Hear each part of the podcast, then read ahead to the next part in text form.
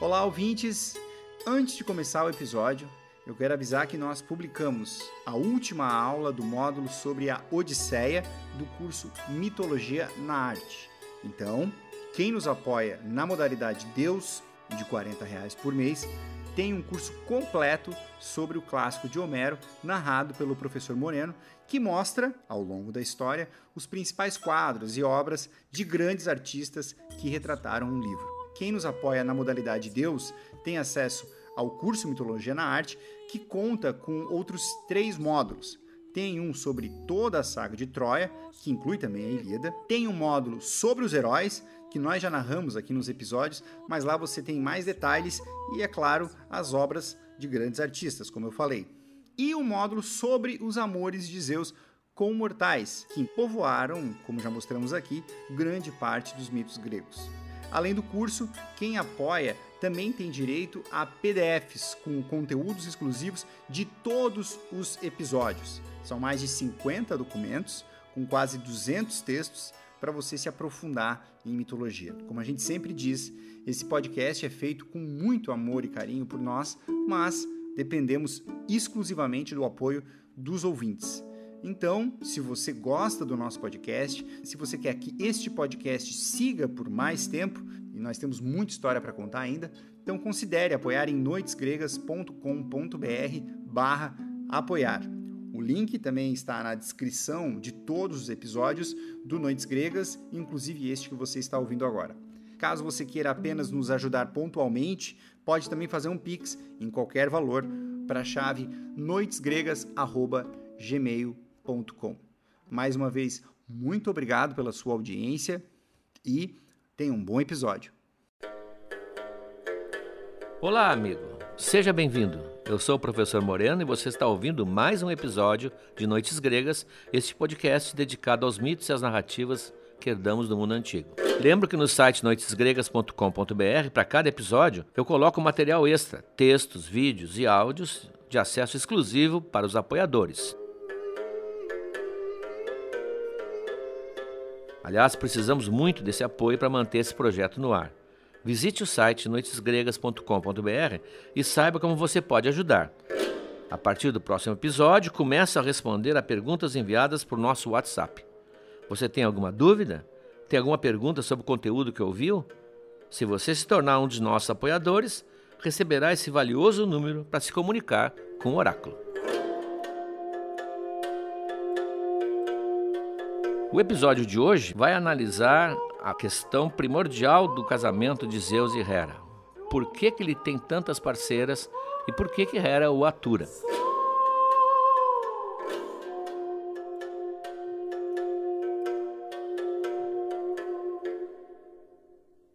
Bom, em primeiro lugar, ele mesmo vai dizer, ele tem muitas parceiras, porque ele é a força motora da mitologia grega. Ele é uma espécie de força vital, de criatividade, tanto que qualquer cópula dele sempre será fértil, né? não existe nenhuma relação de Zeus seja infértil, que vai produzir grande parte dos personagens da mitologia. Sem Zeus, sem essa infidelidade, vamos colocar entre aspas, de Zeus, a ordem do mundo, no caso da mitologia, ficaria paralisada. Ela é movida pela sedução e pelo desejo. E a grande vantagem, que já foi levantada aqui, e que Zeus vai alegar também, nós vamos ver que no fundo ele tem consciência disso, é que todos seus filhos e filhas sempre vêm compor as fileiras do bem. Ah, eles vêm melhorar a humanidade, ou vêm salvar a humanidade, ou vêm ajudar a humanidade. São sempre heróis solares. Ao contrário, por exemplo, do irmão dele, o Poseidon, ah, o deus do mar, que tem filhos que todos eles envolvidos em alguma encrenca. Não vou nem mencionar a semelhança com famílias do momento do Brasil, mas os filhos de Poseidon sempre estão criando problemas ou estuprando ninfas, sempre estão mais ligados ao crime, são quase degenerados. Uma espécie assim quase de, de, de injustiça para o Poseidon, porque o irmão dele tem uma prole da qual se pode se orgulhar e o Poseidon tem uma prole que ele está sempre tentando cobrir os malfeitos. Imaginando a mitologia grega com Zeus fiel, a família do Olimpo ficaria quase despovoada. Para começar, a Hera não poderia suportar muitas gravidezes. Apesar de ser uma deusa, ela levaria nove meses para gestar um novo deusinho. E no território grego, ao longo do Peloponeso, nas ilhas, Zeus espalhou a sua prole. Ele povoou, digamos assim, a Grécia. Nós vamos ver no material exclusivo desse episódio, há uma relação quase completa dos descendentes dele. É impressionante, importantíssimos. Nomes como Perseu, como Helena de Troia, como Hércules, não existiriam porque não foram de Hera que eles nasceram. E por que que Hera atura isso? Não vou dizer que ela compreendesse essa ideia e aceitasse compreensivamente, não. Ela atura porque ela precisa estar casada com Zeus. É um problema de status social na mitologia. Ela é a esposa divina, sem Zeus ela não seria. Ela é a guardiã do matrimônio, ela é a deusa das mulheres casadas. Tudo isso depende, vamos trazer para o nosso mundo moderno, do seu cargo, do seu posto. Se ela não fosse a esposa oficial de Zeus, ela perderia a sua autoridade nesse ponto. Na Guerra de Troia, aliás, na Guerra de Troia, vocês sabem, ela assume o lado dos gregos. Ela é contra os troianos, ela odeia os troianos, quer ver Troia derrotada e, e consegue. A razão que sempre alegam é que ela foi preterida naquele famoso concurso de beleza. Né? Vocês sabem que a deusa da discórdia, isso nós vamos ver depois como virmos os mitos de Troia. A deusa da discórdia joga uma maçã dourada no ambiente da festa dos deuses, escrito a mais bela. Evidentemente que a mais bela, eh, com crase, imagino, levantou uma discussão muito grande entre as mulheres, porque naquele tempo as mulheres disputavam muito umas com as outras. Quando a maioria das participantes percebe que existem candidatas fortíssimas, elas começam a se retirar e ficam três, as finalistas. Atena, surpreendentemente, a deusa virgem, Hera, e a Afrodite. Esse julgamento, a escolha que vai ser feita pelo pastor troiano Paris, é objeto de milhares de histórias, de filmes, de pinturas, nós vamos voltar muito a isso. Mas nessa escolha, Paris escolhe Afrodite, por várias razões. Não vamos atravessar aqui uma história com a outra. E com isso, ele conquista o ódio das outras duas, das duas que foram preteridas. E Hera está entre as duas. Isso foi dado como uma causa suficiente para ela defender os gregos na luta. Mas tem outra causa.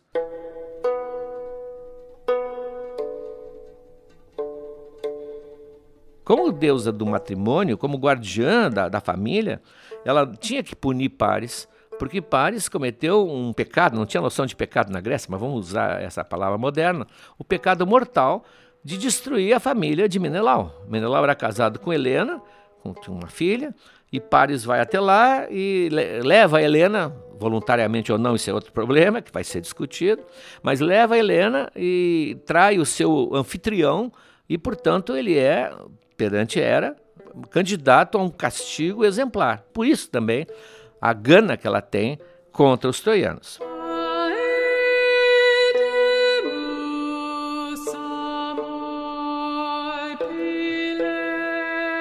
Zeus, não tentem avaliá-lo agora como um conquistador moderno barato. Zeus sempre tenta tranquilizar a mulher, dizendo que ele não tem real interesse nas outras. As outras não significam nada para ele. Ela é a única que verdadeiramente mexe com o sentimento dele. Pode ser que isso pareça uma conversa muito antiga, mas talvez ele esteja sendo sincero. Ele parece acreditar nesse discurso. Hoje, ninguém acreditaria que ele acredita nisso. Né? Mas naquela época, nessa concepção da imaginação grega, porque foram os gregos que imaginaram isso, a mitologia é filha da imaginação do povo grego, naquela época ele não estava usando o que nós chamamos hoje um xalalá enganador. Ele acredita e acha um episódio que vai levar você a pensar comigo a mesma coisa.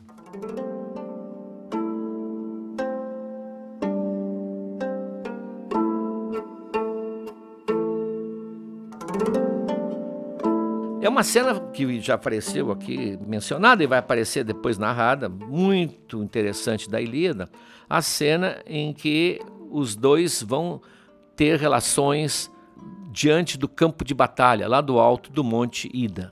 É o canto 14 da Ilíada, da luta a vais e vens, a idas e vindas. Ora os troianos estão, estão superiores, ora os gregos estão superiores. Mas no canto 14, os troianos estão absurdamente superiores, levando grande vantagem, ameaçando até incendiar o acampamento dos gregos e os navios, que os navios eram postos sempre no seco. É, o navio grego, naquela época, não tinha quilha, exatamente para ser arrastado e deixado assim como se fosse um jet ski gigantesco na areia da praia. E os troianos estão em cima, lutando ali, é, quase conseguindo destruir a armada grega. E Zeus deixou claro que ele proibia naquele momento qualquer intervenção divina, qualquer, inclusive, evidentemente, Hera. Como está no material exclusivo, número um, aquele que é aberto a todos, você deve ter visto, Hera se veste, se prepara deliberadamente para seduzir o marido. O plano dela é seduzi-lo e fazê-lo dormir. Porque naquele tempo os homens tinham uma tendência a dormir depois do sexo. Ah, e com isso ela vai aproveitar o tempo para mudar a situação.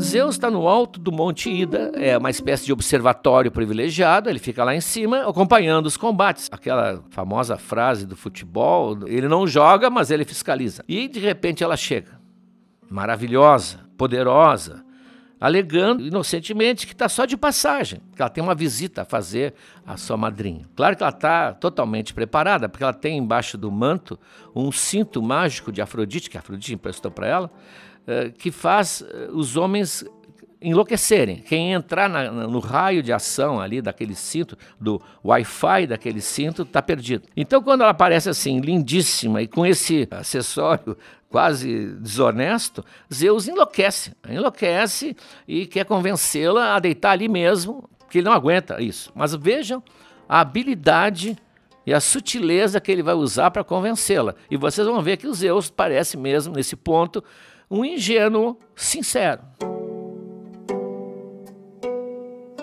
Hera, isso é Homero, né? Hera, bem que tu podias deixar essa visita para outra hora. Por enquanto, vamos nos dedicar ao amor e ao gozo um do outro. Nunca senti tanta paixão, nem por uma deusa, nem por uma mulher mortal, como eu estou sentindo agora por ti. Nem mesmo quando fui tomado de amores pela esposa de Ixion, que deu à luz Espírito, rival dos deuses em sabedoria, ou pela filha de Acrísio, Danae, de membros delicados, que deu à luz a Perseu, o maior dos guerreiros, ou pela famosa filha de Fênix, que me deu Minos e o divino Radamanto, ou por Semele, mãe de Dionisos, que, o deus que traz alegria aos homens, ou por Alcmena, em Tebas, mãe de Hércules de coração de leão, ou por Deméter, das adoráveis madeixas, ou pela gloriosa Leto, ou até mesmo por você, jamais senti esse amor e esse doce desejo que agora me domina. É uma catástrofe, é um desastre. Ele dificilmente faria esse discurso se ele fosse um Dom Juan, um Casanova, trapaceiro, manhoso. Como se diz, é tão ruim que só pode ser sincero. Não sabemos o que ela pensou nisso, aliás, não sabemos como é que ela recebeu esse discurso, mas não importa, porque ela estava ali mesmo com más intenções e ela conseguiu o que queria. Esse episódio depois vai ser visto com cuidado, porque tem detalhes muito interessantes e saborosos. É talvez o episódio mais picante de toda a literatura de Homero. Um dia, porém, ela, acho que farta de perseguir as queridas do marido, e pior, perseguir os descendentes do marido, ela resolve reclamar com veemência por essa infidelidade. Por que, que ele faz isso com ela? O Zeus se defende. Ele não quer magoá-la, mas duas coisas justificam o seu comportamento. Eu repito, esse discurso de Zeus na boca de um homem moderno causaria uma reação violenta com razão da sua companheira. Mas Zeus tem as suas razões, como vocês vão ver. Primeiro, nós já vimos. Ele diz que precisa espalhar sua semente, povoar o mundo de seres humanos exemplares e benfazejos. O segundo é uma revelação, quase uma queixa, que ele faz, surpreendente. Ele diz para Hera que o gozo do homem é ínfimo comparado com o gozo da mulher e que ele tem que compensar com a quantidade a falta de qualidade do orgasmo masculino.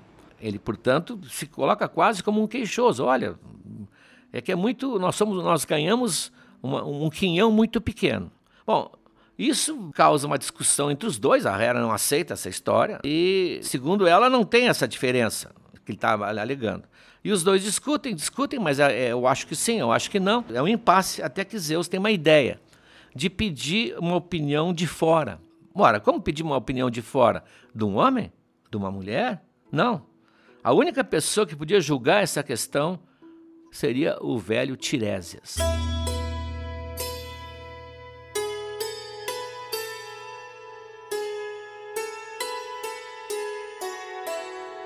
Tiresias é um nome muito importante, como vocês, vão ver na Odisseia. Na, na, história de Édipo, ele é o adivinho mais importante da mitologia. Tem vários adivinhos, mas ele é o mais importante. Aqui ele não era adivinho ainda. Por que chamar o Tiresias? Bom, o Tiresias passa por, um, por uma experiência única no mundo mitológico. Um dia ele vem andando por uma floresta e no meio do caminho ele encontra duas serpentes, grandes serpentes até, parecia que estavam brigando, mas depois ele percebe que elas não estão brigando, elas estão ao contrário copulando. Movido por um instinto que eu não sei qual é, ele bate com o cajado, golpeia a fêmea. Eu digo que eu não sei qual é porque não existia na Grécia esse mal-estar com as serpentes. Isso vai surgir principalmente depois da Bíblia, depois que a serpente tentou Eva e por isso ficou maldita na tradição cristã. A serpente era até considerada muitas vezes sagrada. Mas ele, ele comete um erro, ele vai ser punido, aliás, por isso, é um erro. Ele golpeia a fêmea e é transformado como castigo em mulher.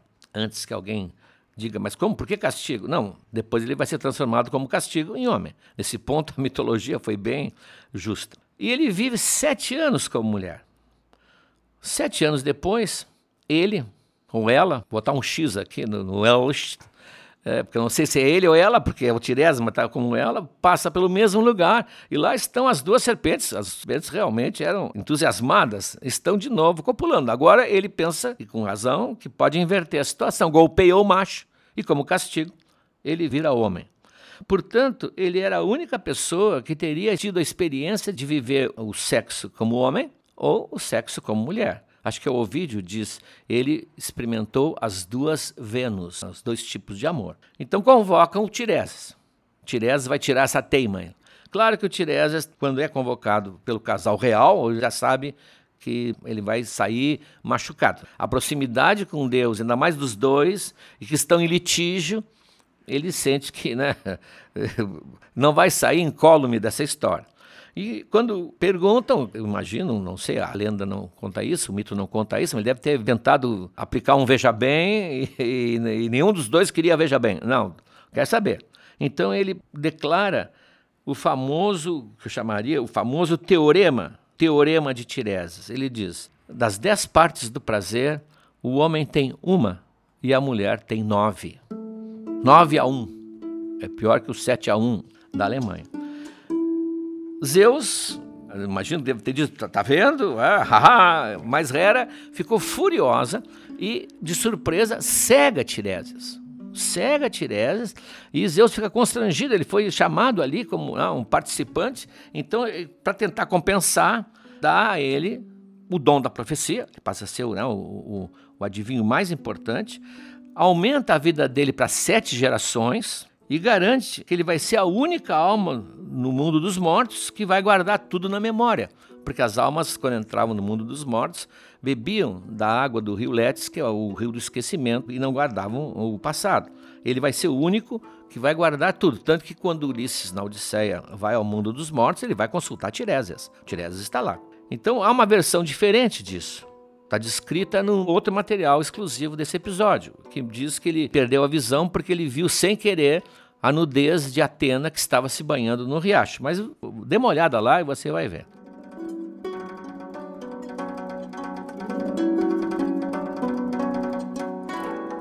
Por que? As pessoas perguntam, mas por que essa fúria de Hera?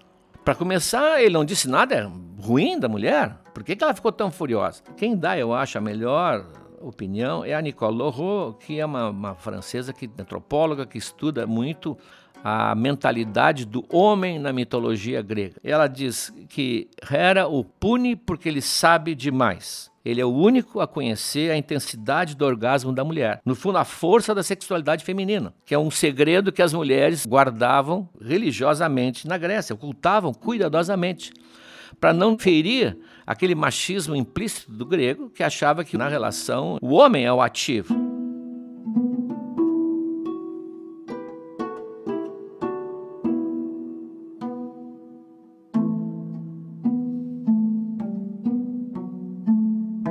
Bom, as coisas acontecem seguidamente, as discussões, até que um dia Hera resolve abandonar Zeus. Ela não aguenta mais, até logo, vou para casa da minha madrinha, né? e vai lá para Elbeia, para a ilha de Elbeia, e deixa Zeus completamente desazado. A gente sente. Esse episódio, claro, foi escrito pela mentalidade grega. Os gregos resolveram entender que Zeus perdeu a sua metade.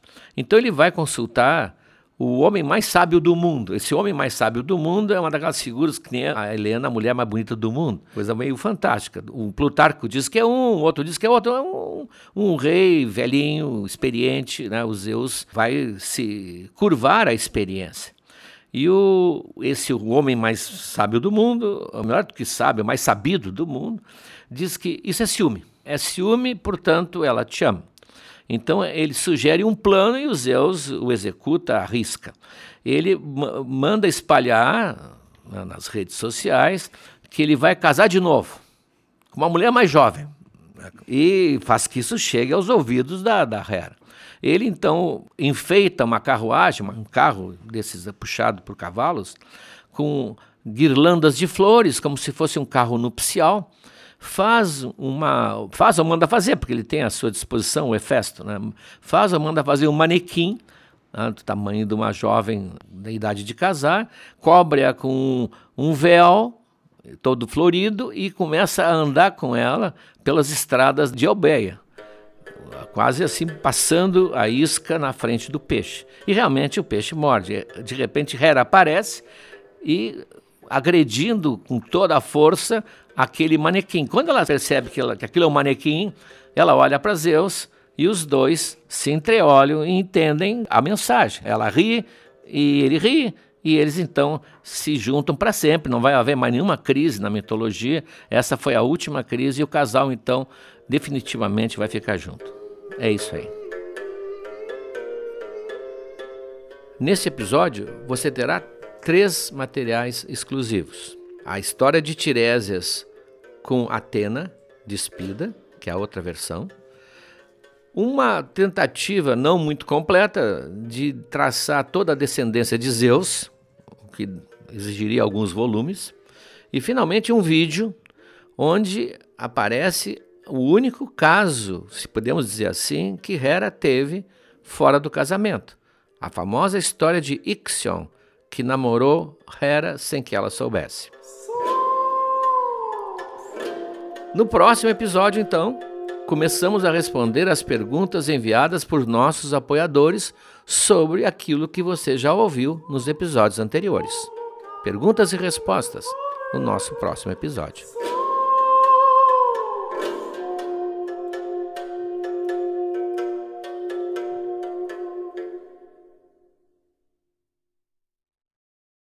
Olá, amigos!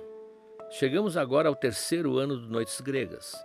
Já contamos muitas histórias, mas tem muito mais pela frente. Tem toda a Ilíada, a Odisseia, as Metamorfoses de Ovid e muitas outras coisas.